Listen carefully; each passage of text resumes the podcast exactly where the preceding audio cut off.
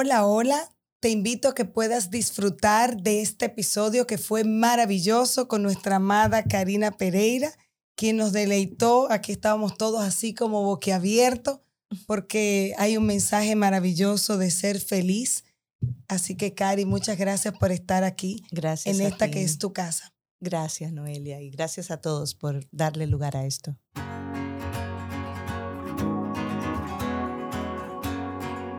Bueno, este es un episodio eh, demasiado especial. Esta es una temporada muy especial y les voy a ir contando poco a poco por qué. Eh, yo diría, bueno, ella no quiere que yo lo diga, pero una gente es una viga, tengo que decirlo así. Una gente demasiado especial en mi vida, que conozco hace muchísimos años, que solo tuve que escribirle y como, como a miedo, que vergüenza, e inmediatamente me dijo sí. No me sorprende, eso tiene que ver conmigo. Eh, wow, son de esa gente que tú admiras porque cuando hablan tú te quedas así como, wow, sabe de todo, es una mujer extraordinaria, a quien yo admiro cuando habla, cuando escribe, cuando escenifica algo, cuando lo dramatiza, cuando te da tu ramplimazo. Es una gente demasiado especial que llegó en mi vida, eh, wow, en el 2014 dio una conferencia sobre constelaciones familiares y ella es Karina Pereira. Y ella habló sobre la importancia de esta nueva técnica para mí y yo le dije, ay, a mí me gustaría hacer el curso. Y me dijo, claro que sí, Como tú, tú puedes hacerlo. Y de ahí comenzó una travesía que fue para mí un antes y un después, de abrir los ojos a un mundo nuevo, a un mundo fenomenológico. Y de verdad, esta temporada de la madre es muy fenomenológica. Yo decía en alguna oportunidad que aparte de Karina, todo el que ya yo había invitado, porque tenía un esquema de abuelas, madres, tal, todo el mundo se enfermó, todo el mundo le pasó tantas cosas. Yo dije, nunca me había pasado esto. Hasta que me acordé, claro, Noelia, este tema tiene que ver con la madre. Yo no tengo otra forma de presentar a Karina que no sea desde mi corazón, agradeciéndole Gracias. infinitamente que ella tome de su tiempo, porque da talleres, ahora sé que comenzó Love Vision, creo que el número 14, El 14. sí. el 14 eh, estaba de viaje, o sea, y me dijo, no, yo llego de viaje, e inmediatamente coordinamos. Así que desde mi corazón, a tratar un tema tan especial, simbólico, que a todos nos toca y que tú manejas de una forma extraordinaria, que es la madre. Bienvenida. Esta Muchas es tu gracias, casa y, espero en Dios que sea la primera de muchas. Así sea, así sea, será un honor para mí. Gracias. Y bueno, la verdad es que eh, tú ibas hablando y yo iba haciendo el ¿Verdad que recorrido. sí? El Yo recorrido, también. sí. El recorrido, me acuerdo de esa primera vez que nos encontramos en, en casa y hablamos Ajá. del tema. Recordé las veces en que hiciste tus primeras constelaciones y lo maravillosa que fuiste desde el inicio y todo lo que ha venido después de allá. Bueno, sentirse validada por una maestra que funge en un momento como madre, eso yo sentí un alivio. Yo recuerdo que yo iba de viaje, iba a ser mi primera constelación fuera del país. Y Karina, con aquella sobriedad y como con ese peso, me decía, tú estás preparada. Yo dije, ok, ya, ya yo estoy lista. Alguien siempre tiene que validar a uno de alguna forma, aunque uno tiene sus propias validaciones y son válidas, pero siempre hay una madre. Sí, la patadita viene ¿Verdad bien. que sí? Entonces, sí. esa patadita yo siempre le he agradecido. y me gustaría hablar contigo, Karina, no solamente de esa madre que todos conocemos, que tú eres madre, eres abuela, aunque ustedes no lo crean. Y eso, ustedes la están viendo sentada, pero eso es un espectáculo. Eh, y, y- y- y todos sabemos, porque todos tenemos una madre. Em, sin embargo, es más de ese arquetipo del que no conocemos mucho o no se conoce mucho, de esa parte que también está dentro como madre y que yo creo que sería súper interesante que lo podamos tocar. Sí, hay varias maneras de, de ponerse en contacto con la fuerza de la madre, ¿no? La madre es fuerza y por tanto tiene que ver con la materialización. Es la que nos lleva mm, como una puerta a la entrada del mundo, como lo conocemos, Y todo lo que tenga que ver con la madre se relaciona con la vida en el cuerpo. Entonces, cuerpo, madre, vida, dinero, casa, imagen son sinónimos. Cómo nos vemos a nosotros tiene mucho que ver con la relación que tenemos con la madre. Eh, la manera en que yo me puedo apreciar, puedo valorarme, tiene que ver con mi madre. Sí. La relación que tengo con todas las cosas en las cuales yo habito, mi carro, mi casa, la relación de pareja, en, en el caso tanto de la mujer como del hombre, tiene que ver con la madre, porque la madre fue la primera persona con la que fuimos uno, con la que fuimos uno. El matrimonio representaría eso, ¿no? Eh, eh, la disolución del ego para formar esa unidad que la tuvimos con la madre y que luego en ese corte del cordón volvimos a ese estado de aparente separación, pero queda el recuerdo en nosotros de que es posible ser dos en un solo cuerpo. Y esa entrada la da la madre. Entonces todas las demás relaciones, eh, especialmente la de pareja, pero todas las demás relaciones, las relaciones que tenemos con los hermanos, con los amigos, eh, tiene que ver con ese primer vínculo con la madre. Y quizás deberíamos tener esa diferencia ¿no? entre vínculo y relación. Relación. Porque la relación se puede afectar, inclusive se puede distanciar y podemos cortar la relación con la madre en algunos casos que son bastante extremos y que en constelaciones se ven muy claramente descritos, sobre todo cuando la madre amenaza la vida del hijo o lo manipula con la propia vida, ¿no? Hay permiso para separarse de ella. La relación se puede cortar, se puede enfriar, se puede modificar, pero el vínculo el nunca. Vínculo no, exactamente. El vínculo nunca, ¿no? Somos la mitad de nuestro ser, la madre, la otra mitad el padre, y cada uno está llenando unas fuerzas arquetípicas en nosotros, como tú decías. Entonces, esta relación con la materia y con la fuerza que tenemos para materializar o manifestar tiene que ver con la madre. Y hay una cosa aquí que también es muy relevante y es el gran poder que tiene la madre sobre el hijo y su vida. Definitivamente. es una relación como de, de atracción y a la vez de miedo, porque la madre tenía el poder de impedir nuestro desarrollo y siempre tiene mucho poder sobre la vida fuera del cuerpo de ella, ¿no? La madre podría decirle al padre, no me embaracé y llevar un, embarazo oculto y este hombre nunca saber que ella tuvo este hijo de él.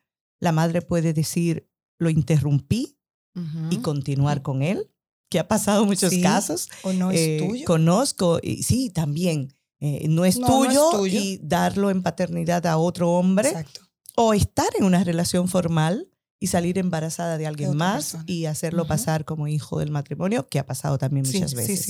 Ese es el enorme poder que tiene la madre. Entonces el hijo inconscientemente tiene esta relación con la madre de amor, amor y anhelo de poder cortar con ella e independizarnos, cosa que nunca se logra. Exacto. Sobre todo en países así como el nuestro, ¿verdad? Donde no importa la edad, eh, podemos tener 40 años y tu mamá te llama, cuéntame, comiste, cenaste, ¿qué tal? Habla mucho de esas madres latinas que, que, tienen mucho poder en la familia, no solamente en la del hijo, pero en, la, en toda la familia. Pero la verdad es que no hay muchas diferencias entre las madres. Hay, hay unas características que tienen que ver con esto de que la madre forma el cuerpo del hijo dentro de su propio cuerpo y de alguna manera cree que le pertenece, ¿no? Sí. Y sí. Y, y lo veo, la gente, yo que trabajo con niños, no, porque me lo golpearon, me le hicieron. Sí, una propiedad. O sea, es mío. Entonces me lo. O sea, yo me quedo, no, pero es que no le pertenece, pero sí. Se siente como tal. Que sí. Y a veces se lo apropia del propio padre, ¿no? Sí, mi hijo. Mi hijo. Entonces, eh, no, este hijo no fue solamente tuyo. Entonces, toda esa historia de, de, cómo separarnos de la madre de una manera sana, eh, que nos permita tener una individuación que sea correcta para poder ir hacia el mundo, puede tomar muchos años, puede tomar toda la vida. y la vemos en los efectos. Eh, cuando ves tu relación con el dinero, cuando ves la relación con la pareja, cuando ves la relación con el cuerpo, con la salud, estás viendo la relación con tu madre. Perfecto, o sea, aquí hay que hacer un alto, porque entonces sería como, ese sería mi propio diagnóstico.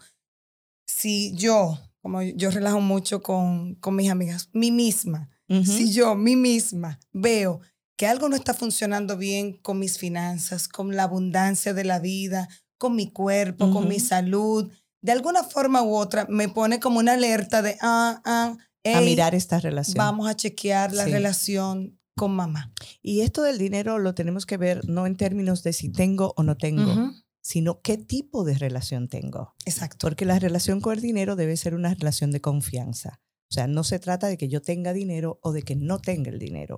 Se trata de que me pueda sentir a gusto pensando en el dinero, sabiendo que el dinero está allí disponible y que realmente más allá de lo que tengo o no tengo, el dinero responde a mi amor. Y cuando yo lo llamo, él viene. Entonces, esa, esa seguridad, esa paz, esa tranquilidad, esa relación, como tú decías ahorita, ¿no? ¿Cómo decirte que no? O sea, no importa el tiempo que tengamos que no hablamos, cuando me llamas, ahí estoy. Esa es la relación que se requiere, una relación auténtica y de confianza. Y eso evidencia una buena o mala relación con la madre. Bueno, yo creo que aquí hay mucho que pensar, ¿verdad? Yo creo que ahora mismo eh, estamos aquí a casa llena en el estudio. Yo creo que todo el mundo mm. debe estar internamente pensando y lo que nos escuchan también, wow, espérate, ¿cómo yo me llevo con mi mamá? ¿Qué está pasando con, con mi día a día? Y realmente sí, yo creo que de verdad son múltiples las relaciones con las madres, como que cada relación es una forma particular. Entonces, hay una invitación y hay un alto a, a, ver cómo es la relación con mi propia mamá. Eso que tú decías ahorita, ¿me manipula? ¿Tengo realmente que alejarme de forma eh, sana y mantener esos límites, que ella no vaya a ordenar mi vida, mi casa, mi familia, mis hijos y, todo lo demás. Y, conocemos madres así realmente, ¿eh? que se apropian de la vida y no importa la edad. Y, de verdad, ahorita alguien me decía aquí en el estudio, me, me dijo Noelia, así como fuerte. Y yo, hey, pero pasó algo. Digo, mira, cuando mi mamá me decía Noelia, y todavía, si me dice Noelia, es como que yo digo, wow, ¿qué, yo hice? ¿Qué pasó? Yo creo que a todos nos pasa eso. Eh, yo no tengo mucha esa experiencia, ¿no? De que me llamaran de una manera particular en momentos así específicos. ¿Siempre te decían Karina? Sí, siempre fue Karina, pero además no recuerdo diferencia de tono. No recuerdo, no, no tengo esa memoria de que hubiese como algo diferente en el eh, llamado. En mi casa era como muy cariñoso, tú sabes, entonces era negra. Eh, bueno, señores, tengo que confesar, mi papá me dice haitiana todavía. O sea, eso era el, ese es el piropazo más grande que puede existir. Eh, mi hermano Rubito, blanquito, yo soy como más indiecita, entonces... ¿Y, cuál de los dos es el blanquito Rubito, papá o mamá? como que no, no, ninguno. Fidel nació rubito, pero después se transformó, por supuesto. se parece mucho a mi papá. Pero mi papá me dice todavía negra, haitiana, morena. Y cuando él me dice haitiana, yo me derrito. Entonces, eso imagínate. Mi chocolatico, mi haitianita es mi chocolatico. Mi papá es de lo que me sienta en la pierna todavía y tal. Entonces, cuando me decían Noelia, mm. cuando mami, sobre todo, que ya tú sabes, macana, cuando usted decía Noelia, ya, ya tú sabes que algo pasó. Sí. Entonces usted se presentaba ahí como, ay, mi madre, ¿qué hizo? El clima emocional de, del llamado de la madre determina mucho el tipo de relación que buscamos y cómo nos sentimos, ¿no? Mm. Entonces uno tiende a ir a, a, eso donde uno se siente en casa. Eh, y bueno, sentir e, esa apropiación de Noelia como mujer y con, con esa fuerza y ese peso, entonces, bueno, puede tomar un poco, un poco más de trabajo personal eh, el lograrlo, porque, porque buscamos a alguien que nos haga sentir especial. Igual, sí, sí, sí, sí. Definitivamente. Bueno, ahí me cayó el dado a mí. Ella, e, e, ella está hablando a todos, pero yo me siento bastante identificada y eso pasa con Karina, que yo creo que estamos hablando de la botella de agua y de alguna forma mágica y fenomenológica y tal, caemos a lo que, wow, te importa a ti y te habla a ti, a tu alma. Y, y de verdad eso tiene que ver conmigo. Entonces, Karina, ¿cómo la gente, porque bueno, tengo mi mamá, eh, la amo, o mucha gente dice, tengo que amarla. O no. O no, aunque él no, como que nadie se le dice eso. Yo creo que nadie lo externa de esa forma, así como, yo no quiero a mi mamá. No, hay que sincerizar el sentimiento hacia la madre. eh, a nadie le viene bien sentir la culpa de no la amo y no tengo el permiso de expresarlo. A los padres, tanto el padre como la madre, no se, no se le puede obligar el amor, ni del hijo hacia los padres, ni de los padres hacia los hijos. Sí. Porque no es una característica que viene inherente de que porque tuve un hijo ya lo amo. No es cierto. Sí. Y, y, y tener esa certeza nos hace sentir mucho mejor que pensar que todas las madres deben amar y que todos los hijos aman a sus madres. No es así. Así es. Ahora la relación sí debe ser una relación de respeto y de poder darle un lugar a tu realidad en la mía, porque estamos vinculados. Y renunciar a ese deseo de que tiene que ser amor. Si es amor, qué bonito, es un regalo, pero no debe ser así necesariamente, porque hay mucha gente que siente mucha culpa y esa culpa se traduce en síntomas Ya. por no amar a su madre. Ahora me viene a la cabeza un caso de una chica que está casada, tiene hijos y, y les ha ido bastante bien, ¿no? Pero en este momento están eh, a punto de perder su apartamento por un tema de un revés económico que tuvieron y coincide con el hecho de que su mamá está viviendo con ellos por una enfermedad.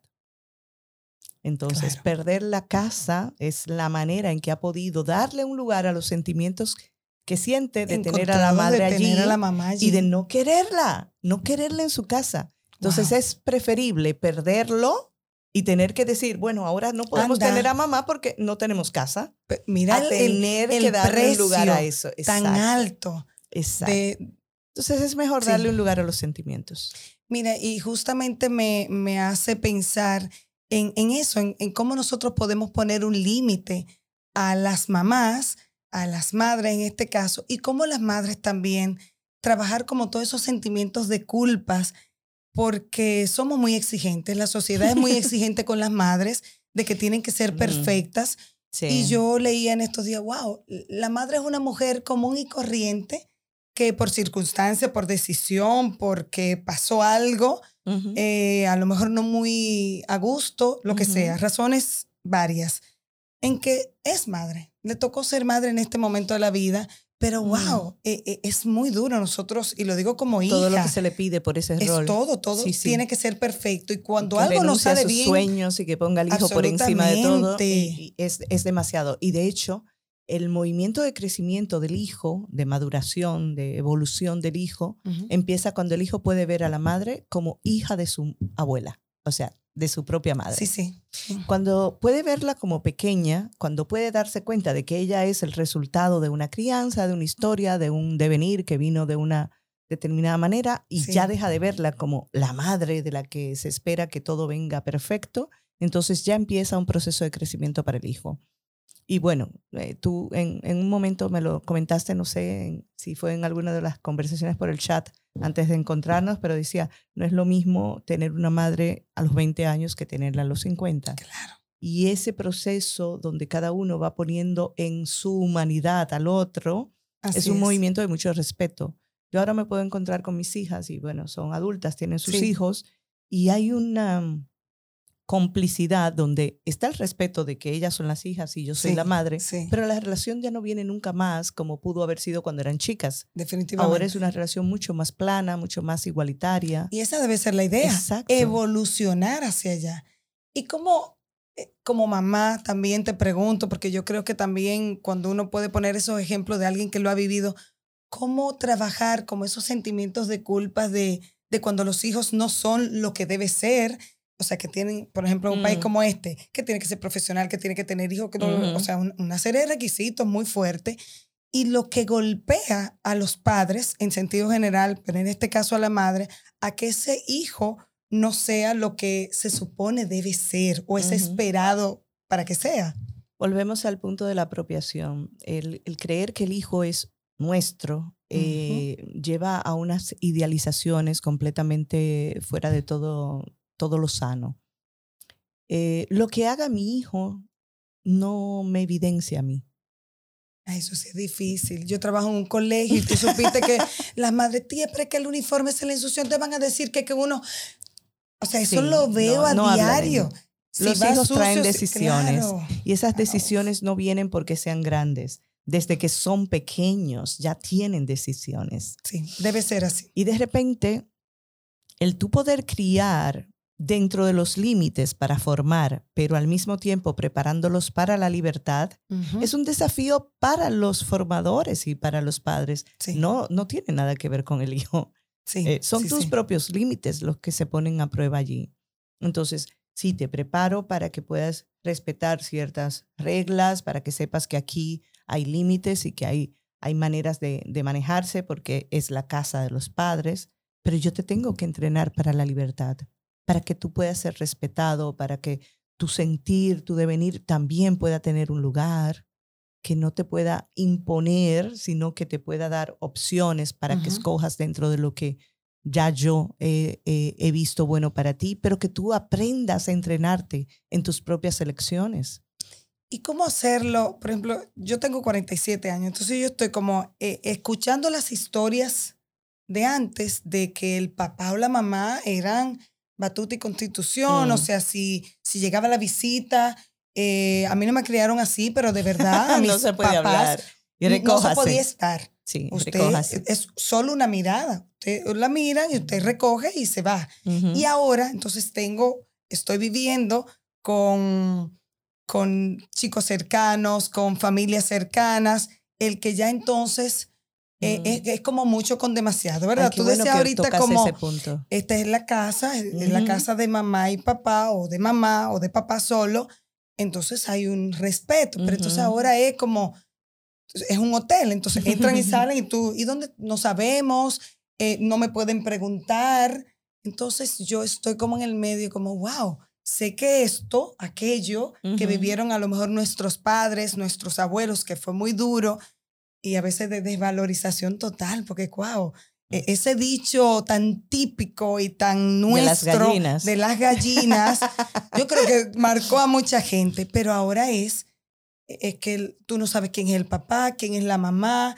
Hay, hay padres que me han dicho, tía, eh, eh nos dicen, tía, tía, vaya a ver qué usted va a hacer con él porque yo no puedo con él. Y tú te quedas como, hey, o sea, ¿cómo usted no puede? Entonces, dime, por favor, porque de verdad, mm, ¿cómo lo hacemos? Aquí los hijos de estos tiempos son hijos del trabajo personal de sus padres. O sea, nuestros bisabuelos, abuelos y, y hasta los padres nuestros no tuvieron ese trabajo personal. Sí. Y, y era muy parecida la vida de los bisabuelos y los abuelos, por lo tanto se podía formar a los hijos y decirle cómo se conducen las respuestas a las cosas, pero ningún padre ni ninguna madre de este tiempo podrá preparar a sus hijos para el futuro. Ninguno. Porque todo va cambiando tan rápido, que nada de lo que le enseñes le va a servir. Absolutamente nada. Olvídate de eso. Ahora, ¿qué le legamos a los hijos? Con nuestro ejemplo, con nuestra manera de estar en la vida, los enseñamos que lo único que vale el esfuerzo es ser felices. Y si tú puedes ser feliz teniendo hijos, teniendo un trabajo o no teniéndolo, teniendo esposo o no teniéndolo, los hijos van a saber qué es lo que se busca en esta vida. Es lo único que puedes enseñarle. no puede haber felicidad tú obligando a alguien a que responda a tus expectativas o a lo que tú crees que es bueno para el otro. No puede haberla. Porque la felicidad es libertad. La libertad, la felicidad son el reflejo del amor. Entonces, lo único que podemos tener es amor ahora para educar. Nada más. Y darle un lugar a la realidad de los chicos implica que tú estés en tu lugar y que hayas hecho tú la tarea contigo sobre todo de sanar tu propia relación con tus padres. No querer proyectar eh, lo que pasó contigo en tus hijos. Yo creo que ahí ya hay tarea para mucho. Sí, sí. y lo veo a diario, sí, sí. Y lo veo a diario. E, e, ese partir de que como yo no tuve, tengo que darlo todo. De que, o sea, esas cosas que vemos a diario, de como a mí no me daban permiso, entonces la eh, libertad, la libertad total, como yo no tuve tal cosa, no tuve confianza con mi mamá, entonces somos las mejores amigas, pero que él ahora no necesita mejor amiga, o sea, como mamá no es mejor amiga, somos mejores amigas cuando somos ya nosotras. Y no, no es cierto que tampoco llegamos a ser mejores amigos. No, y lo veo con mi mamá, que nos llevamos de verdad que bastante bien. Hay una apertura y se pueden tocar muchos temas, pero hay temas que no se van a tratar con los padres. A veces yo estoy con mis amigas de verdad y mami llega y podemos cambiar el tema. Porque hay cosas que yo no, no las cometo. Y mi mamá es una gente súper abierta. Claro. Tiene 72 años, pero tú puedes hablar con mami de lo que sea. Pero aún así, yo mantengo ese, ¿no? Es mami. Se necesita una delicadeza, ¿no? Totalmente. Y, es necesario para, para la salud de ambas partes. Sí. Eh, temas como la sexualidad no, no deben entrarse en, en, la conversación de padres e hijos. Eh, el aspecto de, de la biología de la sexualidad, sí. De cómo yo la vivo, no. Por favor. Eso no es necesario hablarlo con los eh. padres. Es un tema de la intimidad de las parejas. Mira, Cari, definitivamente, ahorita tú hablabas de ser feliz, de que partiendo de que el papá o mamá sea feliz, es como el ejemplo, o sea, eso va a hablar solo. Y mencionabas algo y me llevó incluso al tema de los divorcios, que no es un tema de este mm episodio. Sin embargo, tú hablabas ahorita de que los hijos están ahí, observan todo y el ser feliz de que tú puedas trabajar si eso es lo que te hace feliz, eh, estar casada o no, entonces también entra ahí el tema de la pareja. O sea, quedarnos casados por los para hijos, darle estructura para que ellos tengan estructura, mm. porque yo crecí sin un padre y no quiero que mi hijo pase por lo mismo. Volvemos al tema. no lo has sanado tú, no lo has sanado tú, no lo tienes en un buen lugar. En esos días tenía este caso de, de, justamente un hombre que no se quiere divorciar. Sí. Porque quiere, sí, porque quiere que sus hijos tengan a sus padres y que él pueda estar cerca y que si se muda cerca de los hijos no es igual y si los va a buscar para llevarlo a la escuela no es lo mismo que despertar con ellos y todo este rollo, ¿no? Y él está aguantando de todo en este matrimonio y se han invertido los roles. Ella va hacia el mundo y él hacia la casa para sustentar el que la madre no está presente. Pero él está medicado porque es depresivo. Él está en tratamiento psiquiátrico por varias cosas y él quiere sostener esa relación. ¿Qué precio? Muy caro. Entonces, lo mejor que le puedes entregar a tus hijos es tu poder recuperar tu vida y ser feliz. Y entonces ellos van a encontrar la vía de, de cómo hacerlo también. Los hijos eh, tienen antenas muy largas. perciben demasiado, perciben demasiado y a veces no logran expresarlo porque hay lealtades implícitas que están allí, que no le permiten hablar pero sobre el eso. De sufrimiento es pero lo evidencian en sus efectos. Y los colegios y las escuelas vemos inmediatamente la evidencia de eso. Yo puedo ver un niño súper y desde que comienza a descontrolarse, que yo digo, wow, pero ven acá, papi, ¿qué pasa? Tal. Inmediatamente llamamos a los papás, a la mamá, usualmente nos comunicamos con las mamás. Eh, Ay, tía, tengo que hablar con usted entonces, cuando se presenta, y de lo que pasa es que estamos en un proceso de divorcio, el papá se fue de la casa, ah, ok. Pero es que, claro, aunque ellos no nos dijeran nada, si no me lo comentan, tranquila, ya él me lo está comentando con sus acciones, con su intranquilidad, con su falta de concentración, además de que te lo dicen. O sea, llega un momento, claro, tía, tú no sabes, mi papá se fue de la casa y tú te quedas como, wow, no, esperaba eso, ¿Qué, ¿qué digo ahora? Y los chicos grandes, que es otro tema, yo no les puedo contar lo doloroso que es para niñas, eh, adolescentes, eh, que han llorado, mami, ¿qué pasa? ¿Tienes alguna situación? Me dice, sí, es que mi papá se fue de la casa o mi papá tiene otra relación. Mm. ¿Y cómo golpea eso a una niña ver el sufrimiento de su mamá, ¿sabes? Es muy fuerte. Eso, eso que, que, comentas este, es una de las heridas más profundas que he visto en adultos. Em, el que los padres les hayan enterado de los temas de ellos de pareja. Eh, el papá que lleva No, el papá que lleva a la hija o al hijo a conocer a la novia estando todavía con la con la mujer o la mujer que le cuenta a los hijos lo que está haciendo el padre sí de que nos abandonó y por qué. Porque ellos mismos no tienen esa contención de poder llevar su propio proceso y quieren lastimar a la pareja a través de los hijos. Y esa es una de las heridas más fuertes, ¿no? Reconstruir la confianza en la relación entre un hombre y una mujer a partir de hijos que han visto que, que no, que no hay confianza, que, que lo que hay es traición. Y, restaurar eso, exactamente. Eh, toma y cómo esos niños Luego serán adultos, por supuesto, y, tendrán parejas y serán padres. Entonces, ¿cómo, ¿cómo será? Sí. necesitamos adultos sanos para poder tener pequeños que estén también sanos. Definitivamente. Y yo lo veo a diario, ver cómo los adultos ventilamos problemas y situaciones de adultos, de pareja, de mamá, de papá con los chiquitines. ¿Por qué no? Porque él no está escuchando. Él no, no, él está dormido. Él está entretenido. Yo recuerdo algo que nos pasó hace muchísimos años y una niña que era excelente estudiante, una estrella, y comenzó a bajar calificaciones. Entonces nos reunimos con la niña. Estaba en sexto, recuerdo, eso hace años. Mami, ¿qué pasa? Ta, ta, ta. Y ella comenzó a llorar y decía que sus papás peleaban todas las noches y que ella no podía dormir desde su habitación porque ella escuchaba a su papi y a su mami eh, discutir y eso era tan doloroso para ella mm. que ella no pudo estar disponible para matemáticas, para español, mm. para no sé qué, porque no, su situación era otra. Sin embargo, los papás ignoraban eso, pero que además no importa porque ellos están durmiendo. Exacto, exacto. Y la niña sabía estamos todo. haciendo justamente porque es de noche y ellos están dormidos.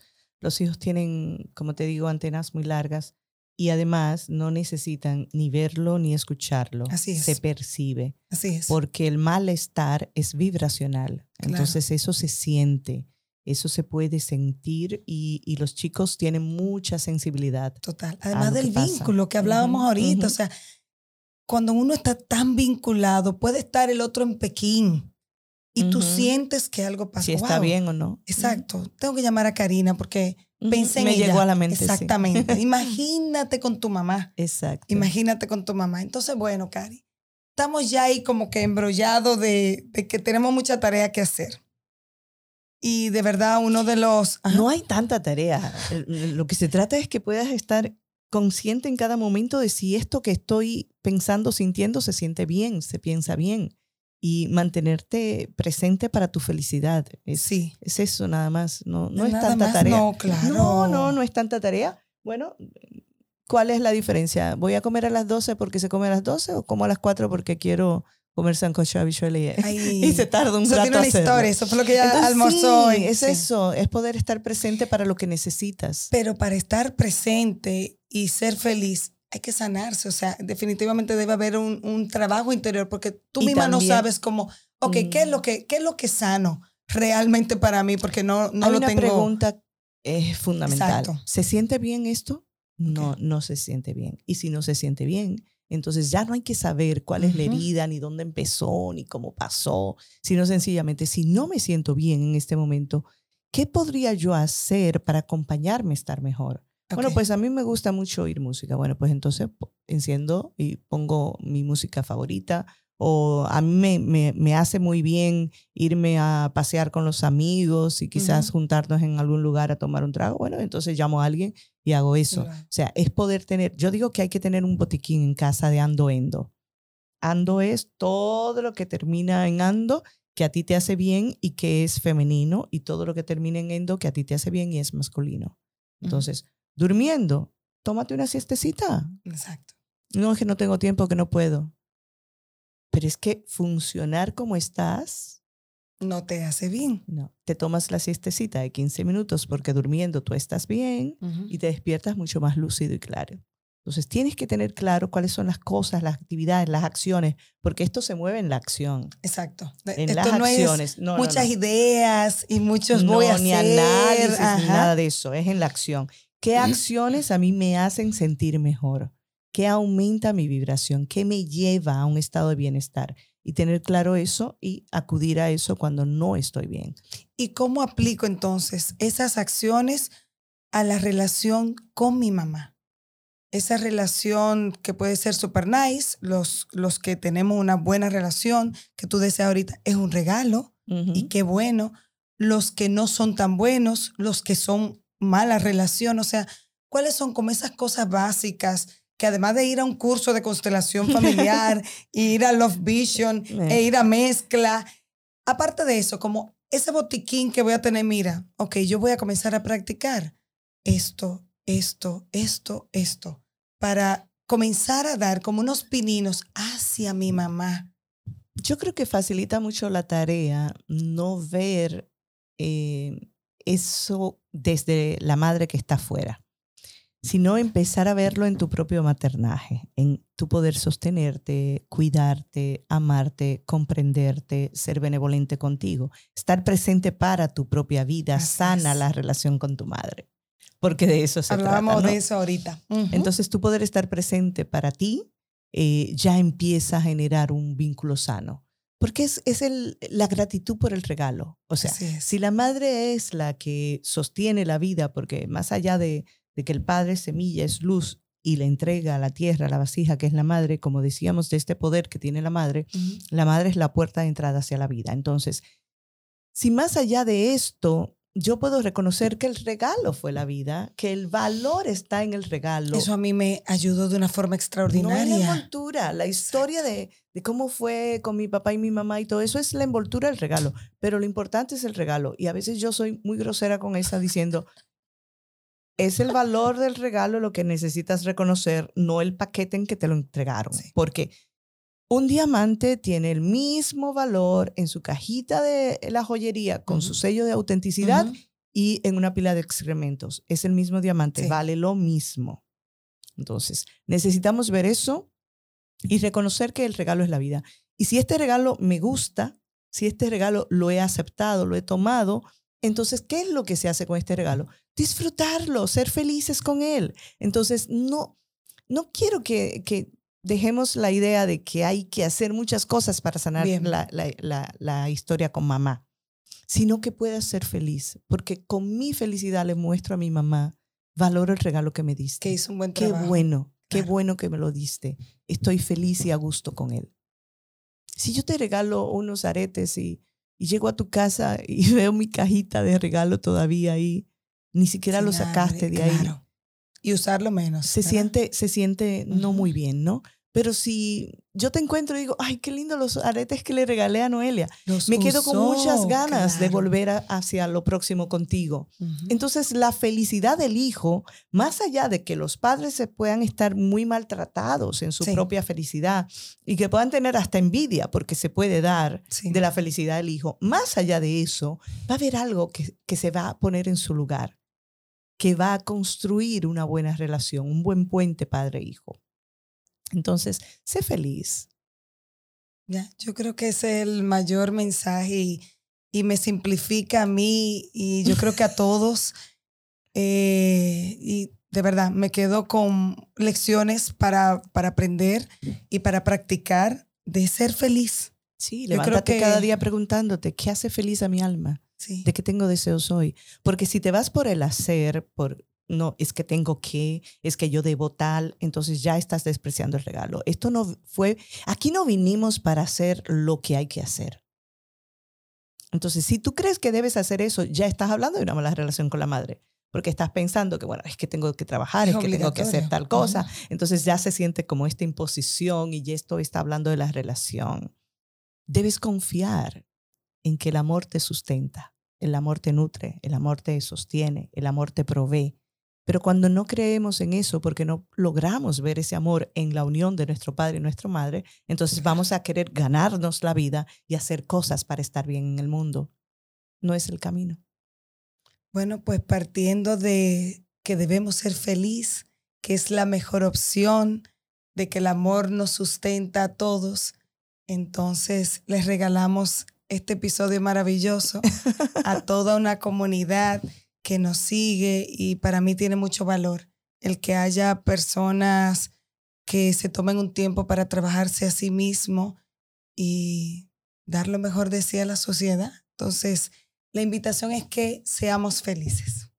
Sé feliz. Señores, muchas gracias. Cari, pueden seguir a Karina Pereira, ¿verdad? En Karina Pereira, underscore, underscore mezcla. mezcla. Uh -huh. Yo me deleito con todo lo que escribe, lo que sube, me la disfruto, así que les invito a que la sigan. Gracias. Gracias. Gracias por haberme acompañado en este episodio. Espero que haya sido de su agrado, que lo hayan disfrutado tanto como yo. Así que pueden seguirnos en nuestras redes sociales, en Instagram como seradentro.podcast, en Facebook como Seradentro Podcast y en mis redes sociales Noelia Ure. Así que hasta la próxima.